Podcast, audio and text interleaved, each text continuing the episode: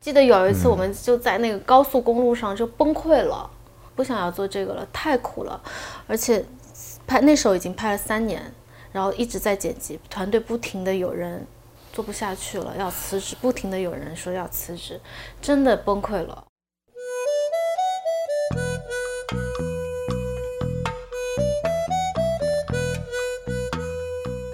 一百个职业告白，我是颠颠。两年前的夏天，上映了一部纪录片，叫《内心引力》，讲述了几位创业者的创业故事和生活片段。在它的宣传海报上有这样一句话：“当你知道你的生命无法永生的时候，你就再也不能去过那种庸庸碌碌的日子。”不知道是不是因为过去几年的创业气息太过浓烈，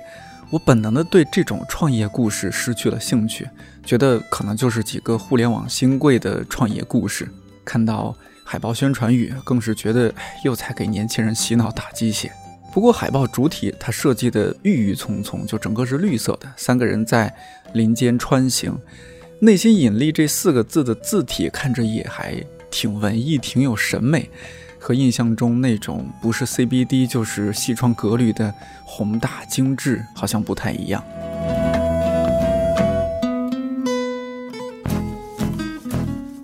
我后来认识了这部片子的两位导演邱荣和贤子，他们是一对夫妻，同时也是酿影像工作室的创始人。开场的那段音频是贤子和我讲述他们在《内心引力》的后期剪辑阶段，因为压力太大，在高速公路上崩溃吵架的事儿。我想了想，把八万个 G 的素材剪辑成一部只有八个 G 的长片，真的很崩溃。作为纪录片导演，用贤子的话说，邱荣是北影毕业的学院派，自己是野路子。两个人在做纪录片方面都有自己的风格，也就不可避免有些争执，有时候吵架吵到谁都说服不了谁。二零一七年开始，他们索性把吵架的过程拍下来发布到网上，看到底谁对谁错。无意之中衍生了那样的一个系列视频，叫《Terrible 的平方》，意思是 Terrible Kids with Terrible Parents，这是后话。今年四月份，我在酿味于顺义的工作室采访了贤子和秋荣，聊了聊那些关于影像记录和生活的事儿。昨天我们俩还吵架，他就说贤子，其实本来今天我不坐在这儿的， 做不了这儿的。他他说他说贤子，其实没有谁能离开谁。哎，我觉得这话听的没问题啊。后来我就想着，为什么我这么快跟你和好？我觉得两个人拧成一股劲儿才有力量。呃，这个事儿我觉得我要替施老师说一下，嗯就是我觉得这是男生经常会容易说的一句话，就嗯谁都能够。谁都可以离开谁的，因为这是很蛮理性的一句话，但它不代表是说我可以离开你，而是说希望说我们在彼此在一起的同时，保我们有持一颗独立的对嗯灵魂。它重点是在这个，是吧？是的对对对对，是是，所以我我理解了嘛，所以他今天还能站坐在这儿嘛。对，本来我不我是不不参加， 你说太危险了，这种因为这种采访真的风险系数太高。 好险，好险，嗯。啊但你要理解理解，确实好，好像有时候这男生女生他思考的思路不太一思路样不一样，所呃，以但是其在实彼此是相爱的。嗯对，在我们前期一起拍摄的时候，我们这种吵架还是挺多的，拍着拍着就人没了。就因为吵架了或者对就意见不合，现场，对，嗯，哎呀会有，这那种那这种会给就工作人员带来挺大的困扰啊。一开始会啦，是所以吧我觉得后来我们在一些就是团队的处理方式嗯上，可能做一些调整，就是说可能。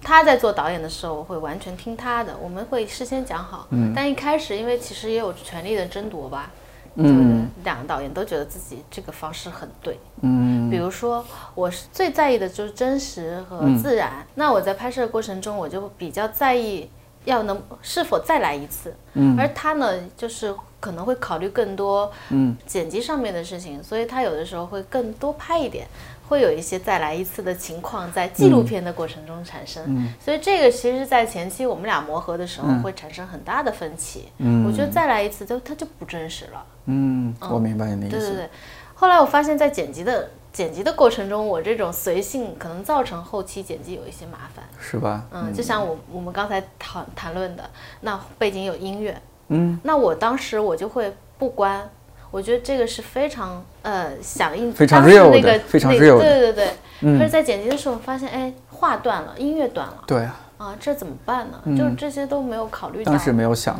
嗯，哦，这么说，所以施当老师想的会比较全因面为一些，可对能看嗯他毕竟就工比我也年长，然后工作经历也更多，然专后业相呃电相对影学院这个非常科班儿，科班儿的学院派出来 学的，院还是有派嗯这个扎实的基础。那我这野路子嘛，就有的时候就更随性。嗯 但他也在我身上，哎，你在我身上看到什么优点？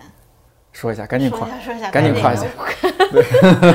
最近很想要求表扬、求关注，我嗯没有，因为贤子虽然不是那个，他其实也是那个管院毕业的，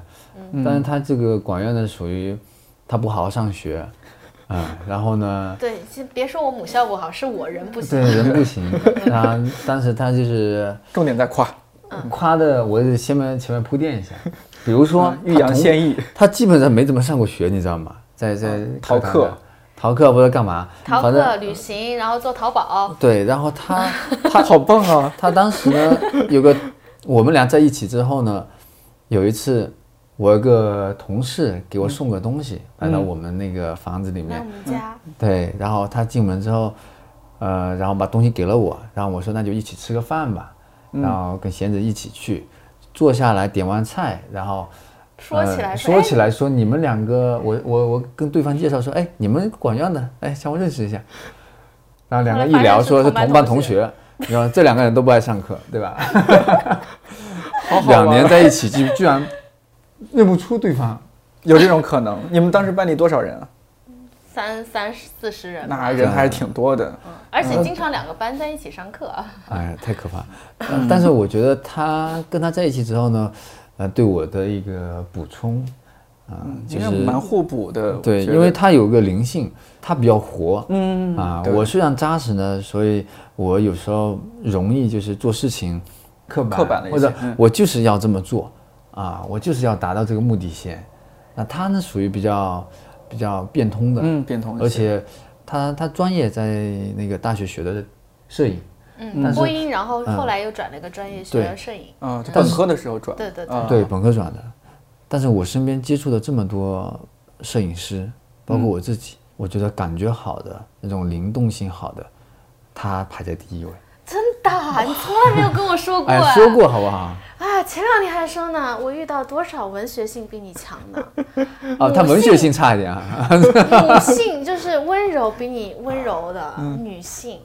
对吧？他直觉很好，因为我觉得摄影师他不仅仅只是一个技术的事情，是他啊，更多的事情就是感受力灵。性啊，感受力这些。哎我觉得女性或者贤子吧，她那个感受力很强，嗯她敏感，然后捕捉的镜头就是点到为止。嗯，像如果不敏感的人，他就拍很多素材，拍一堆，但是他不集中要害，对，他呢就是基本上一个镜头拍了就够了，然后后期也知道怎么啊一击剪一了，击中的那种感觉。就这个就我很素厉材害不。多的。素材不多，然后剪辑厉也很害快。哎，这这种个东是西因很为难你的他，因为我没上过他们课，然后我很好奇，我经常问他你上学上了一个什么课，嗯，然后他就跟我说他们上过一一节课是就用摄像机去拍，然后不要通过后期剪辑，直接用拍的方式直接出来一个故事，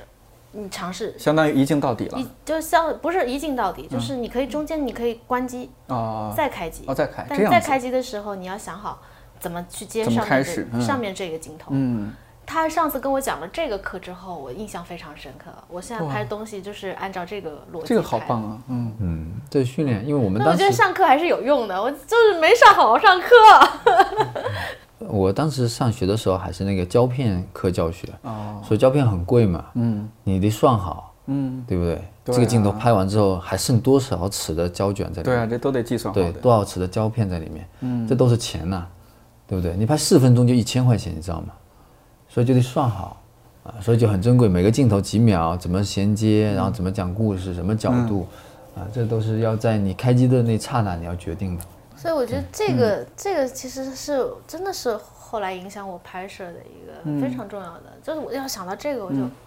来劲儿了。 对，哦，这里面好像有一种少即是多的哲学，嗯，就你拍的少，但是你的利用率高啊，嗯，是吧？这个还蛮重要的，因为现嗯在数码普及了以后，真的是全民都在拍 vlog，太唾手可得了，就是对，这种东西嗯就大，家不珍惜。然后甚至有一段时间，我就是天天拍影像，嗯不整理，不去做任何剪辑，其实不它发是布无，它意义就是的垃圾，对它就是它无意义其的实占用了很多硬盘，然后夹了一个硬盘一堆，对，嗯它其实不是个好事情，嗯，所以其实任万事万物，任何你可以从任何你想表达的东西里面都能感嗯受到人生的哲学吧，这跟我们工作室后来这个本身的这个，我们比如说团队，嗯，他们的发展方向，我们也有一个综合的一个要求。嗯，就是他进来的时候，不是说你只是想成为一个摄影师，我们希望你融会贯通。嗯，包括对导演、编剧，对吧？脚本、策划、后期、剪辑，你都要会，而且都要去学。啊，这样才会你在做的时候，你在剪辑的时候，或者你在拍摄的时候，你知道我这个镜头后期怎么剪辑，怎么去讲故事明白。啊。所以来我们这里就是一个，很多人可能来的时候会有压力，因为我们的要求其实是每个人都是一个一支队伍，对每一个人就是一个队伍，对，他就要这种能量在，这样才会拍纪录片，你才能抓得住。因为纪录片其实说白了，有时候你是拿着摄像机，嗯，对吧？但有时候你脑子在思考这个对镜头怎么拍，对，这后期怎么剪辑，然后故事该该什么走向，嗯，你有种编剧编剧的那个意已识，经在那儿。啊、导演的意识、剪辑的意识都要有，嗯对吧？所以一个摄影师成为一个合格好的或者摄影师嗯优秀的一个纪录片摄影师是非常难的。电影摄影师某种程度而言，他还没那么复杂，他可能是另外一种复杂，嗯但他基本上安排好了。但是纪录片摄影师，他需要你的一种反应、嗯，观 察，还而记且录拍摄的过程中不能走神儿。对，要听清楚这个人讲的话传达的意思，他可能还要跟录音师配合。嗯哇，好累啊！跟人物的交流，嗯交流时刻你是跟他心在转动的，对不对？情没绪，人家的情绪怎么样？这个东西我觉得，呃，是摄影师难，是他的挑战。另外一个，我觉得也是他的魅力，创作啊，嗯其创实作这个过程中，纪录片摄影师他的参与创作的那个是一定更要有那多个意的，识更多的，嗯，因为电影可能是一个导演来做他的创作，其他人是配合。嗯没错但，是在纪录片的这个过程中，不管录音师也好，剪辑师也好，还有拍摄者也好，他都是创作的过程，大家一起来创作这个事情，没有谁轻谁重的。这是一个很消耗的过程，其实是，对我觉得但拍一天下来会超级累。对，当但是也是很有创造力。对其实我特别喜欢拍摄过程中，有的时候能达到一种，就是跟大家的一个比步调一致的时候，那个、那个频率哈，对，就整个融嗯在里就面就感觉大家融在共里舞的感觉，就是大家一起跳舞，对对对就是那对种对，感觉，嗯，还是很妙其实，很很很爽的那种感对，非觉。常爽。施老师这种感觉会不会少一些？相对我很多啊，啊，是吗？对，因为我们们都是其实、啊嗯都是那种有纪录嗨片点导演没有导演说站在旁边说啊咔看监视器，我们没有，我们没有这个哦动就作。直接就其实我们也进来就是了摄影拍摄影师，对，有时候我们很在少旁就边是是观察，嗯嗯，因为，嗯、摄影师他拿着机器，嗯，有时候我们自己也拿一个机器，可以随手记录一下，嗯，比如说上次我们在那个拍《内心引力》，嗯，有一段就是香氛书店的钱小华啊去到那个钱碧老师沙，嗯对吧？对，呃，书店要开业了嘛，对咖啡对馆要开业，他对请那些村民过来喝咖咖啡，老太对嗯太，， 在当时那么多老太太过来的时候，我当时看到有个场景，就是有个老头不是坐在一个角落里面，嗯打开一本书，那是歌德德歌德诗诗集是嗯对，对我也就是很有触动。我觉得在这样一个农村，嗯，他应该是看毛泽东诗选 啊，毛泽东语录，对，我觉得比较像他那个年纪，七十岁的老头嘛，嗯，哦但他拿了个歌德诗集，然后我就觉得哇很可能就是那那时候你就开始以导演的或编剧的那个思路出现了，可能会有事情发生，嗯，然后我刚好又要拿了一个机器，拿着机器我就一直等着五五分钟，这个等待过程就像你跟人家想要告白一样，表白像初恋，就是哎我喜欢你，他可能就会有一个很奇妙的过程要产生的。在等一个化学过程的对在感觉等待，对嗯等，在然后待等了一会儿，然后我觉得还还怎么还没有，然后我又换了个角度，然后抬高了一点，看全一点，啊、大概又过了几分钟，然后终于一个老头又进来了，然后他俩说的是本地话，但我基本上听不懂，哦，听不懂，但我听到了他们说话的时候，周围的人的反应，然后他们自己也笑了，嗯，你大概就知道他们肯定说了有趣的一些事情，嗯，在这个过程当中，你就会心其实一直悬在那蹦蹦跳一样，就像哎呀，初恋你要成功的那种感觉，表表白成功。然后一一方面你要关注这个内容，另外一方面你要关注设备，嗯，怕在那一刻可能没电了。录音没电，对，漏掉什么？所以你又怕那个，因为你激动，你手在抖动啊， 你又要控制好自己的情绪，但是内心其实是非常澎湃了已经。对这种感觉，我就觉得特别美妙。嗯，工作中如果遇到这样的场景多了，你真的会爱上你这个工作。所以那个场景，我后面后来我们在电影里面有有嗯有用到那个有用对到对啊，所以我觉得纪录片我们做这一行就是有那那种经常有这种时刻，我们也愿意把就是广告啊，现在跟纪录片我们结合嗯结合了嘛很多这样的嗯片子对我对们对出现，因为用真实的这种影像，嗯，它更有力量打动你，然后把原来那种广告那种找人演员来演啊，然后那种假假的那东西，嗯我们尽量跟我们客户沟通，让他做一些转变。但嗯我发现现在这个时代已经开始这样的大的改变了。嗯，我们几年前就开始尝试，嗯，但现在比如说去年我们拍了一个中国航中国航航天天的航天嗯那个，嗯，对，拍了个他们战斗我机看到了，他们已经在航展上已经放了，很受欢迎。因为原来他们做了一个片子是在那个以那种很大传国统的传是吧统，然后技术那种的视与观众，但那种东西其实观众不买账了，对而且打动不了人。它不是以以个体出发的，对它不是不以是个个人体视角的，对嗯它是宏大的，宏大的东西很难去打动人的对啊，而且他们好用了很多 CG 的东西，啊。去年去年放了一个嘛，后来就找到我们做的时候，我们换了一种思路，用真实的人物，然后有时候是抓拍出来的，哦包括人物的情绪啊，真的但这是我们有准备的，比如说我大概什么情绪要在这个片子当中，嗯，那我在现场发现这种元素的时候，我们就抓住它。比如说我们有一句台词是说，未来可能藏在这种迷雾中，让你恐惧。 Hidden in，嗯，那这个情绪该怎么去表现？我们大概有个想象。后来我们在现场的时候，发现那个飞机，呃，机舱里出来一群一群人，嗯然后有小孩，我们觉得这个场景可以，就是我们想要的那个嗯场景，我们能让它实现得了。然后我们就一次次的拍，然后开始有人就有觉得，哎，怎么不耐这烦拍了吗嗯那不耐烦了，怎么那么久？刚好因为我们拍的那个对象，那个是个女的，对，好像抱着一个小小儿孩，那个哦对，嗯，她老公就是军队的那个军人，就在旁边。她这老公怎么让我干这活儿？就她心里很 不爽。哦然后这个就是我们想要的那情绪啊，嗯刚好就被我们抓拍到了。嗯，包括那个军人抱着小孩那嗯个镜头就安抚。对，对，有很多情绪，我们是在这样的一个情况，其实是做了一个前期准备，嗯，但现场我们又抓拍，所以结合起来就是很生动，嗯啊，这种东西你拍多了之后，真的你在现场感觉很很激动，所以我们虽然说纪录片很辛苦啊，包括我们在那边非洲拍的时候，一边拍摄 里面他要管蚊子，一边担心蚊子会不会咬我们，因为怕有有疟疾对，嘛，对，疟对，疾之对，类非的洲那边特别多的，对啊嗯，，但一方面就是要把片子拍好，一方面这种状态，但你内心又是要创作的那种创，作那种，很虽然很辛苦，但是你的这个感受，大家路上都是很嗨的，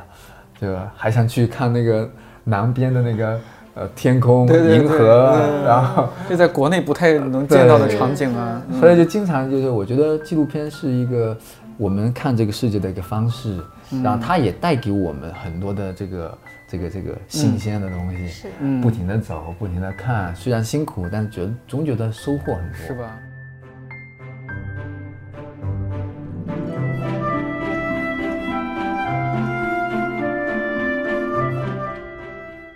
我们的聊天当然绕不开《内心引力》这部纪录片，因为本能的排斥，直到片子上映了几天，我的朋友圈被它疯狂刷屏之后，我才发现纪录片当中有三个很熟悉的名字：先锋书店创始人钱小华老师、方所创始人毛继红先生，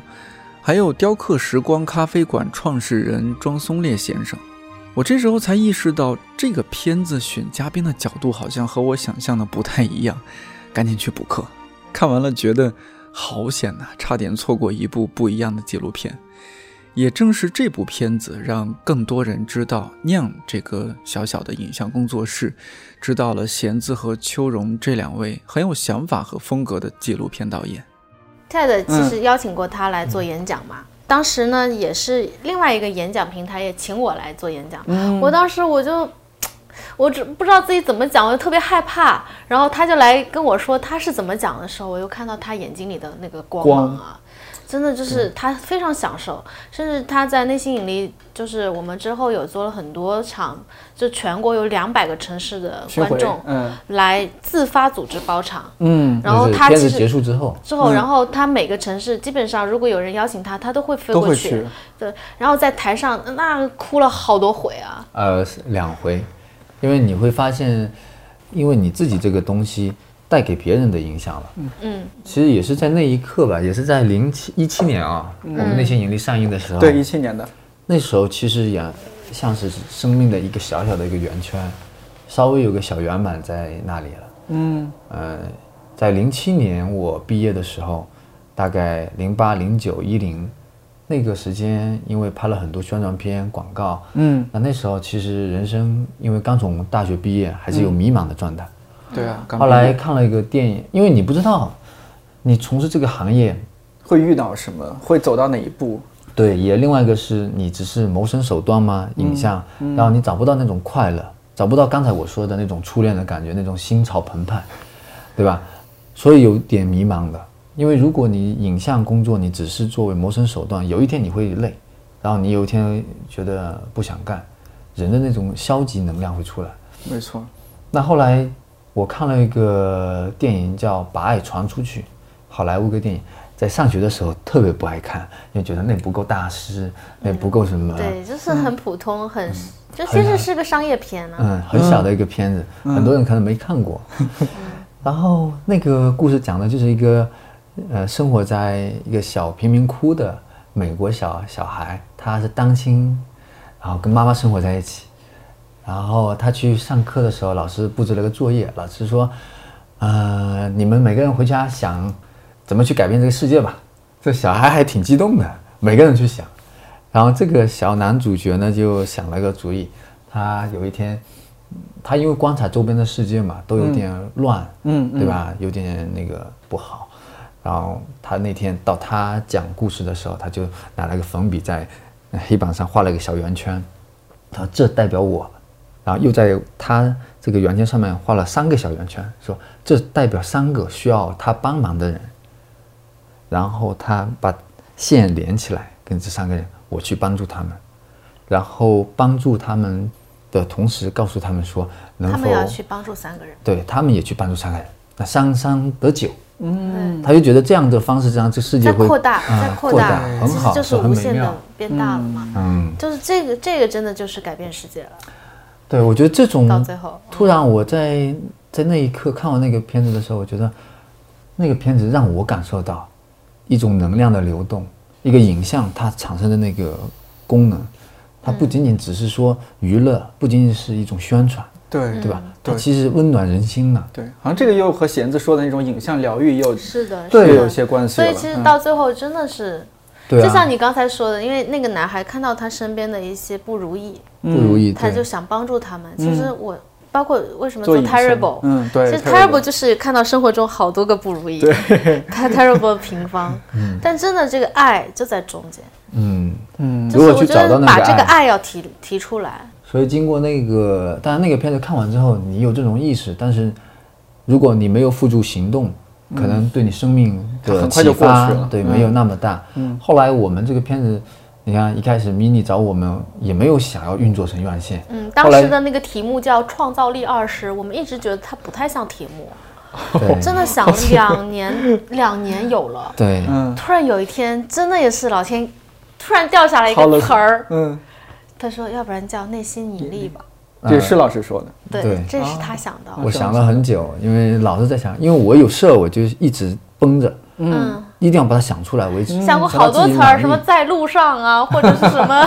就想过好凯鲁多词亚儿，克都都觉得出来不了太行。对，嗯那天引力那一刻的时候，我觉得就是它了就它。就是他了，真的完全没有。然后因为那个那个，嗯、创造力二十的英文叫 Go with your gut，、那个是已经定了的主题，内心引力 Go with your God，真的就是很完美很匹配。完美嗯对，当时那个片子出来，就因为我最早在书店工作嘛，嗯然后那个时候就很多文艺圈的朋友，他整个朋友圈就刷屏刷到不行，因为好多人我们也都知道，像钱小华老师，这就嗯我们这个圈子里面的，是就很熟悉，觉得哇，看到，嗯也也因为那个片子吧，我觉得让我们原来是站在摄影机背后的人，嗯然后没没有办法，因为没有宣传的资金，然后就走到了台前，跟观众就产生这个连接。嗯，口碑传播很，也也主要是，我就看到了这个，看到了一个影像的力量，对不对？包括很有一个人看了片子之后，他还看了初剪呢，原来是那个客户的那个第三方合作的公司的里面一个员工，嗯，他当时三十岁，他看了之后，他说三十而立，要三十而立，另外一个立，慕寒而立的立，嗯，嗯，他就是看了这个片子，他开始反，他开始反省自己的人生，哇，然后他就辞职了。这影响人家的工作了，你看这片没有子，没有，那当时我们团队辞职的也啊对，也我们不辞少， 职，对，大家都开始创业，开始因为当时找做自己喜欢的了。其实啊嗯我觉得这也是一个过程，就是大家看到一个新闻，我们也是很鼓励大家去、去创业或者去去做自己喜欢做的事情。但在这个过程中，嗯，当然了，我肯定有挫折，创业哪有那么容易？是啊一个自己的理想怎么的可能想法，然后加上百分之九十九是你不想做但非得做的事 情，这才叫内心引力。对，对最主要我觉得鼓励别人去追求自己，找到自己，因为大部分我觉得，因为我们有时候有的人都太乖了，嗯，因为外面的声音很多，嗯啊，家长说你要做这，你要做那，女朋友说你要做这，你要做那，对吧？对，你要留下来还是离开北京呢？对吧？太多声音，是那最终你选择什么？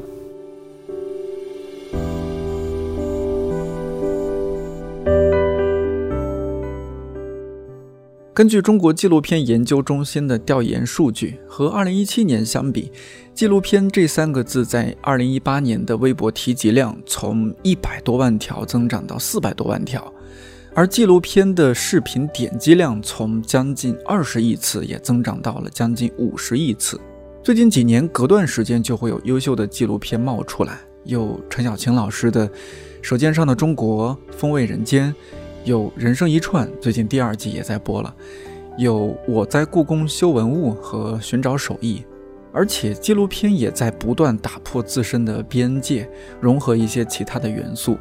比如去年我很喜欢看的《奇遇人生》，就结合了综艺和户外旅行，还有人间世结合了新闻报道，真实的影像和故事有更动人的力量。这种纪录片的想法在加入到商业广告中之后，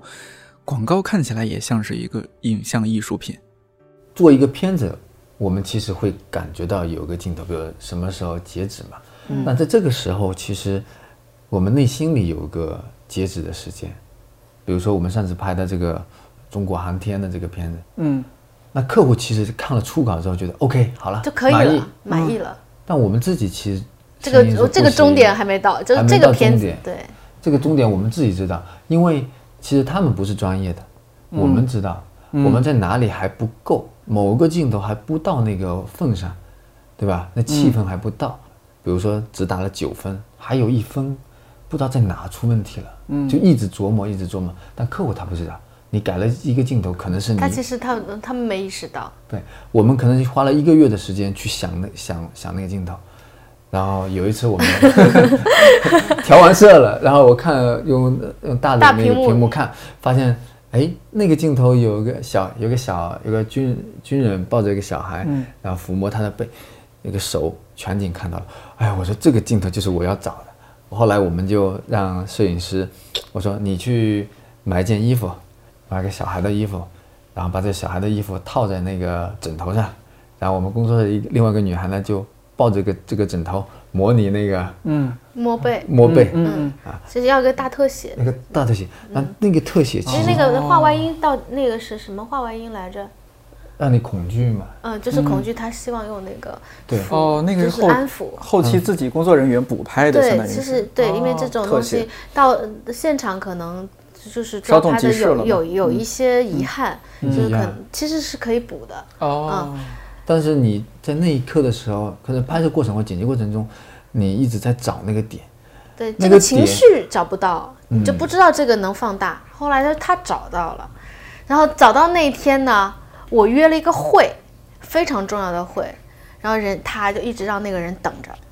他就一直在拍那个镜头，嗯哇，把我气的呀！ 那对我而言，就是那个镜头是呃很重要的。嗯，因为真的，我觉得那个镜头的情绪就是表达出来了。因为你旁白里说，可能感让你感到恐惧，那恐惧你不是一个表情你去拍它，这可能太直接了。对那我们看到的是一个妈妈有已经有一种眼神有点恐惧，看着抱着一个小孩，那另外一个人又抱着另外一个小孩，嗯那这种恐惧你是去安抚他，从语言如何转化成视觉的东西，这是我们要做的嗯事哇，情。好妙啊，这个好妙啊，这个就是我觉得在我们努力了那么久，对吧酿出来客户了对酿酿出出来来了了，那一刻可能真的是憋着，然后出来很顺畅，哎，就是舒坦。就然后这个他片子感就觉就是啊，这么便秘就结束 了，就真的那你种感觉。那一刻，你觉得我对得起这个团队，嗯我对得起所有的人为此被蚊子咬，去了那么辛苦，坐飞机四十来个小时，对吧？哇，那么艰苦的去拍，然后客户对我们的信任，嗯，啊，对得我自己的良心，嗯什么都对得起了那一刻。如果没有那个镜头把它弄好，我总觉得这个片子还缺个遗憾，啊，就这种态度，我觉得是你对自己有个镜头的一个对要求，对吧？有时候可能两三分钟的片子就是那么一个镜头给人留下了深刻的印象，或者说他就觉得这个镜头好，好在哪里不知道，但嗯就是好。嗯对，这是背后的，就是我们使的镜好不头。好没事儿，就是导演自己舒服最重 要。哎，嗯做纪录片不可能总是你身边的自己家人或者朋友，嗯，会有很多陌生人。嗯我觉得做纪录片这种镜头前那个人，他对你的信任，是非常重要的。这个怎么怎么办？其实我觉得每个人都是从陌生到好友，就是如身边的人，包括呃我跟胡桃也是慢慢建立一种很熟悉的过程，包括对跟他一样，这这就是人和人之间相处的一个相处之道吧。但你真拍纪是录片，它是有个时间要求的，比如说三天之内就要把这个镜头拍完，但对方特别不信任你，甚至来对你做一些暴力的一些。目前还没有遇到这个情况，哎还对，因为这也是要一个，因为纪录片其实也是你要有一种心理学的东西，对吧？哦，真的真的对是，我觉得就是嗯比如说我们相处嗯，的第一眼。我演员我的能量他有没有就演是员嗯敞开，甚至是你的能量是敞开，我们是能感受到对方非常真实、真诚的那一面，这个是纪录片的一个基础。嗯，因为他要极其相信我们的镜头，也是要打要开极其相信我们不会损害，因为他太真实了。嗯，嗯，它可能会有一些，就是如果我们公公开上映的时候，可能会有一些争议，对所以在这个过程中，我彼此要建立非常信任的基础。然后不停的沟通，甚至我觉得内心盈利之后，甚至我们拍的这些对象之后，都成了我们非常至亲的朋友。哇，那这是最好的一种，就是发展、发展的一种。嗯目前都没。有出现过任何的，就是不愉快。嗯，包括甚至我经常跟团队的大家说素材的保密，嗯，因为肯定会录到一些机密或者是什么。嗯，是的，是的，嗯我觉得这也是因为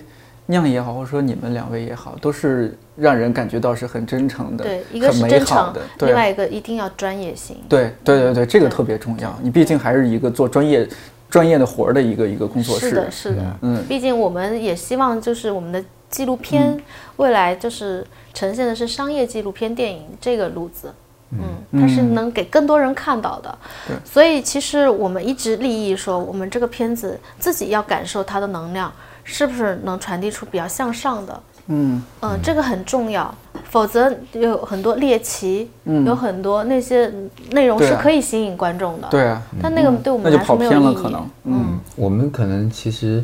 那样工作室，比如说这么多年，嗯呃也是有拒绝掉一些片子比较多啊。有些片子我们不拍，嗯，因为因为也是一种先要沟通，如果真的是相互不认可，那我们也没必要做。嗯，比如说有曾经有一次要有一个公司找我们要拍那个。还有那个貂皮，嗯，哎呀，我就觉得这样的我们他要宣马上传就那个是吧他是要卖对那种对，我马上就拒绝。嗯呃，这种太太血腥了，对，太血腥了。嗯嗯对吧？我们基本上通过我们影像，用纪录片的方式，来传播的其实是你的品牌价值啊，对你的价值通过这种影像去传递出去，可能起到，它不是说要要要那种东西，嗯，传递的是你的三观啊，比如对说三观，对你有时候可能，比如说我们最近拍的那个《稻米油》，对吧？从那个谷糠里提炼的，嗯谷糠原来是扔掉的，嗯，对吧？它从提炼出来，而且富含很多呃维生素维生素，还有什么很多营养物，嗯。另外一个，他又把这谷糠呢，可以拿去发电。哦，哎啊，这个我听发过，完对电对呢，对，它又里面那个可以提取那个有个黑色的那东西，可以做成轮胎，它又很容易降解，所以就非常好的一个东西。嗯哇嗯真那好那你我说，如果我们拍帮助他去宣传嗯传他们的价值，他们的一个理念，那让更多人接受这个稻米油，那是不是对于这个环境，嗯对这个社会，对不对对对于大家健康都是有帮助的。没错对没我错，们更愿意去这样的去做一些良性的一些循环明的白片了子，，啊，嗯，这是我们在做的时候，我们就会很开心。这个对吧底线很重要，我觉得对做这样的事情，因为万一你这个片子出去影响很大，但是它其实内容是不好的。假设就是说这种动物皮毛，也许它呈现出来在衣服上是很美的，但是它背后是血腥的，是残忍的。就这个我们就对就不想要去排是吧污去设计。其实纪录片电影它非常，其实算是比我们是比较走在前面的，嗯，嗯，然后这种前面是指理念，嗯，对，手是法理念，包括其实商业纪录片电影上院线的啊，其实我我们可能是国内也算是比较靠前的几部，嗯，所以在拍摄之初，我们比如说资金方面啊，然后经验方面，可能都是比较受限的。嗯团队也没有，因为我们也没有策划过怎么样上院线，嗯这些都是比较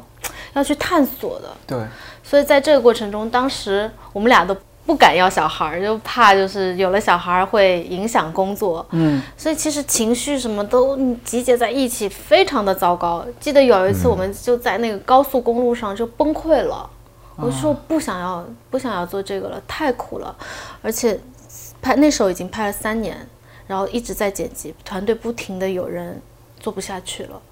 太苦了。太苦了，做不下去了，要辞职，不停的有人说要辞职，真的崩溃了。我就说，我就大哭，我不要做了。然后贤子他他就说，贤子，这到底到底是为了什么？就要把我喊醒，你知道吗？就在那个过程中。Terrible 第四集其实有一个有一个小小的黑幕，只有声音，没有任何画面。嗯，就是他对我喊、吼，其实我印象还挺深刻的。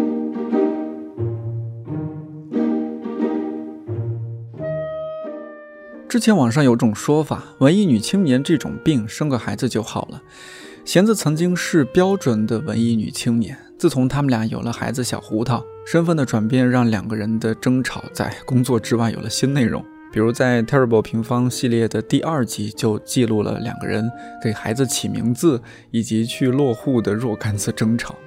当事人很崩溃，看的人却总觉得这是恩爱夫妻撒狗粮。难写，很难记。你没人没认你你没商量好来这儿改什么名字啊？那哎我你这个名字我也没同意啊。你还要重新写一张啊？你早上你说你都听我的，你现在又到临场了，你又我我跟你说，我我说那期不好嘛，改名字这么费劲，全世界就你，我跟你说，啊我妈改两次名字，没有改一次，改一次，改一次。改一次把名字写错了，错别字。那 我想问小朋友小胡桃的 到来，怎样丰富了两位神仙眷侣的生活，还是说打扰了生活？我们本身的就是没有胡桃在呃嗯来临之前，我们的生活也是神仙和倦驴，就一一个神仙和一只疲倦的驴。这是疲倦的理。然后到来，我觉得就是，可能我们一一开始就已经预设说这个到来，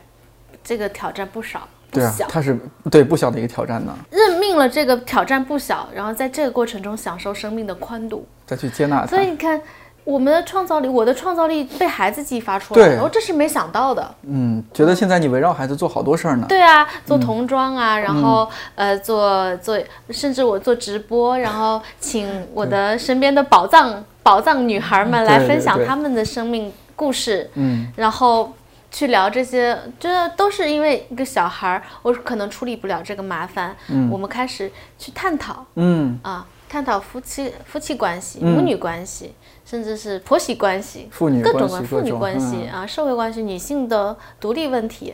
这我觉得真的是没蛮有意孩子思你的不会想这些问题，没有我孩觉子得确实是吧关注的自我表达，对，现没在错，是自我可能，嗯，对吧？要需要探讨的时候，就看到很多个体，每个个体都在发光，嗯，所以就真的很有意思。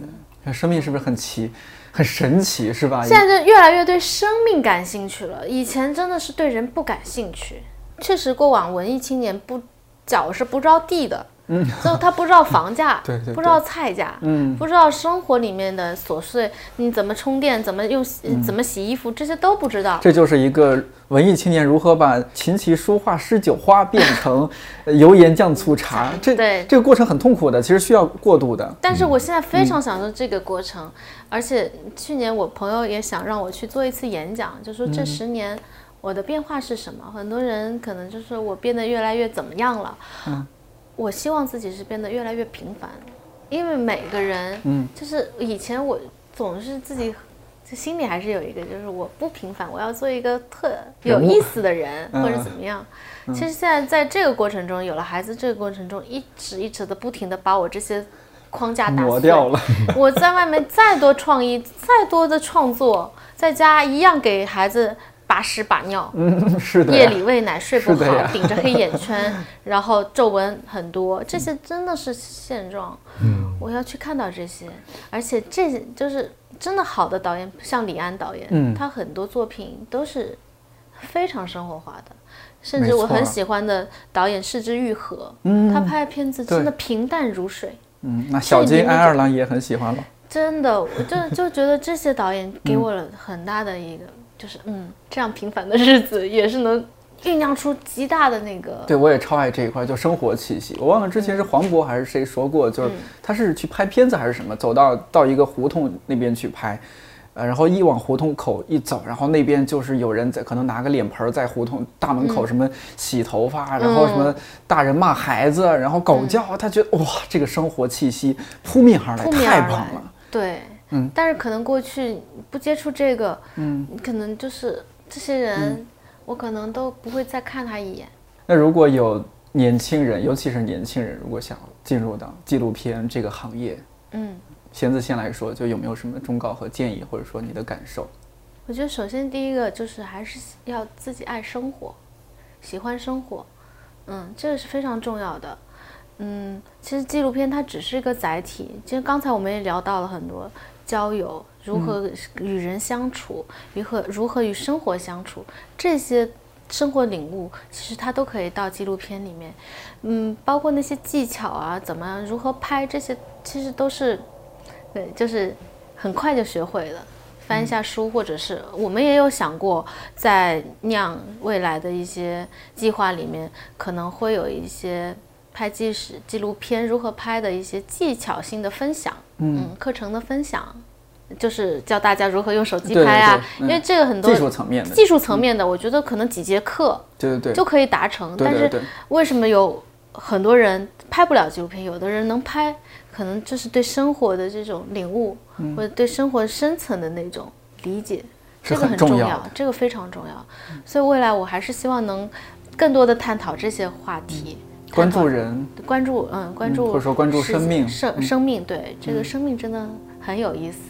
然后当当你真的能专注到一件事情的时候，专注到纪录片，老天会给你很多画面的，就像、嗯像秋柔说的很多意象的画面，就不停的砸下来砸下来，嗯就连路上你看到那那一堆猪从路上走过，你都觉得哇，这是老天给我的一些启示。对，老天其实都安排好了一些真的东西给你，都安排好很就多你画有没有面给看到它，真的，有没有看见的能力？宝藏都在我们身边。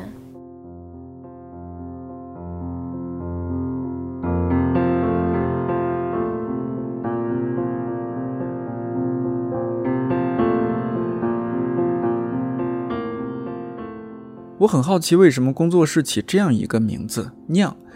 弦子告诉我，二零一一年夏天，他去广西桂林看到一道菜——黄瓜酿，然后那边很多菜都是叫什么什么酿，什么什么酿。对“酿”这个字，他突然就很有感觉。后来接触纪录片，觉得这就是一个慢慢酝酿的过程，是影像每一次、每一年的积累，然后变成一个故事呈现出来。于是，二零一二年，一个叫“酿”的影像工作室就这样诞生了。七年时间不短也不长，贤子和秋荣带着团队也酿出了不少好故事。当初的文艺青年用他们的方式影响着越来越多的人。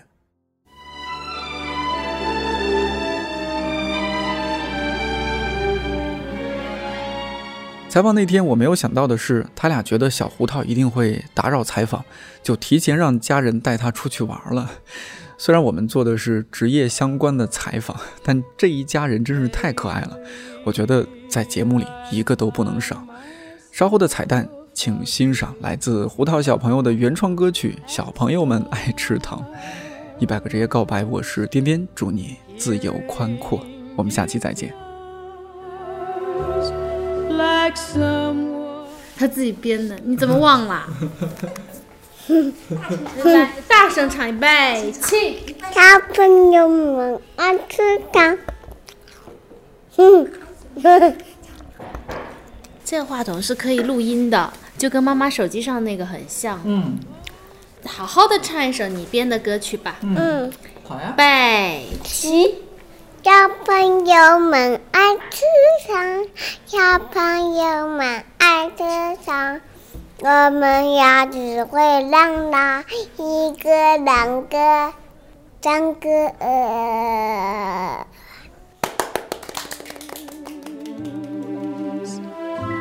bump into things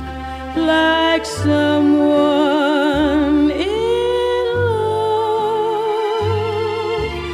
Each time I look at you, I'm limp as a glove and feeling like someone in love.